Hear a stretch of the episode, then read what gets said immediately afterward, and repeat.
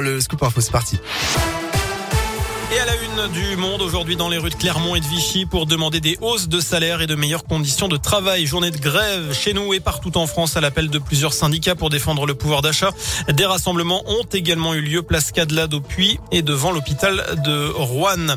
Cet accident sur la ligne intercité entre Paris et Clermont la nuit dernière, le train a percuté une voiture sur un passage à niveau dans la Nièvre. On ignore si le véhicule qui a été détruit était occupé. La locomotive a déraillé sous la violence du choc. Les passagers ont été évacués et ont terminé le voyage en bus puis en train. Une séance sous haute tension au Conseil de région alors que Laurent Wauquiez a présenté ce matin sa charte de la laïcité. Stéphane Gemani, conseiller de l'opposition, eh bien accusé le président de région d'imiter, je cite, le provincialisme de Pétain. Une comparaison qui n'est pas passée. Laurent Wauquiez a décidé de suspendre la séance. Euh, concrètement, cette charte reprend 22 points rappelant les principes de la laïcité.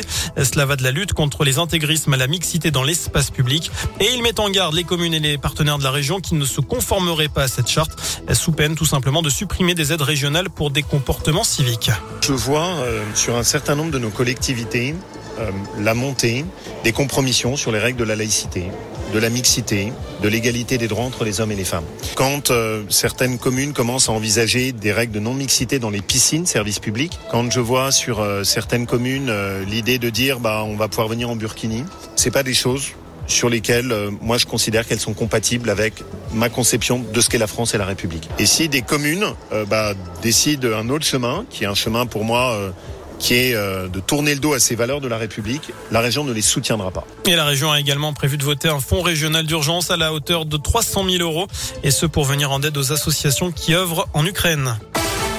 Rappelez-vous, c'était il y a deux ans, jour pour jour, le 17 mars 2020, premier jour du premier confinement avec environ un millier de cas Covid quotidiens à l'époque.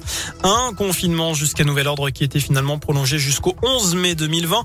Alors, est-ce que vous avez changé vos habitudes au quotidien? C'est la question du jour sur radioscoop.com. Vous avez jusqu'à 19h pour répondre sur notre site internet. En parlant de Covid, on apprend que les collégiens et lycéens de plus de 12 ans cas contacts et non vaccinés n'auront plus à s'isoler 7 jours. Ils devront respecter les mêmes règles que les cas contacts présentant un schéma vaccinal complet, à savoir la réalisation d'un autotest à J plus 2. À l'étranger, l'évacuation du théâtre de Mariupol en cours. En Ukraine, il a été bombardé hier par un avion russe. Près d'un millier de personnes étaient réfugiées à l'intérieur. Le nombre de morts n'est pas encore connu à l'heure actuelle.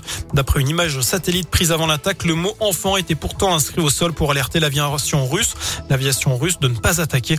Selon plusieurs médias, l'abri anti-bombe du théâtre n'a pas été détruit. Et puis du sport, la liste des Bleus dévoilée tout à l'heure pour préparer deux matchs amicaux à venir contre la Côte d'Ivoire et l'Afrique du Sud. Notez que le défenseur lançois Jonathan Klaus et l'attaquant de Leipzig Christopher Nkoukou oui. font partie des petits nouveaux. Voilà pour l'essentiel de l'actu. Merci beaucoup Sébastien.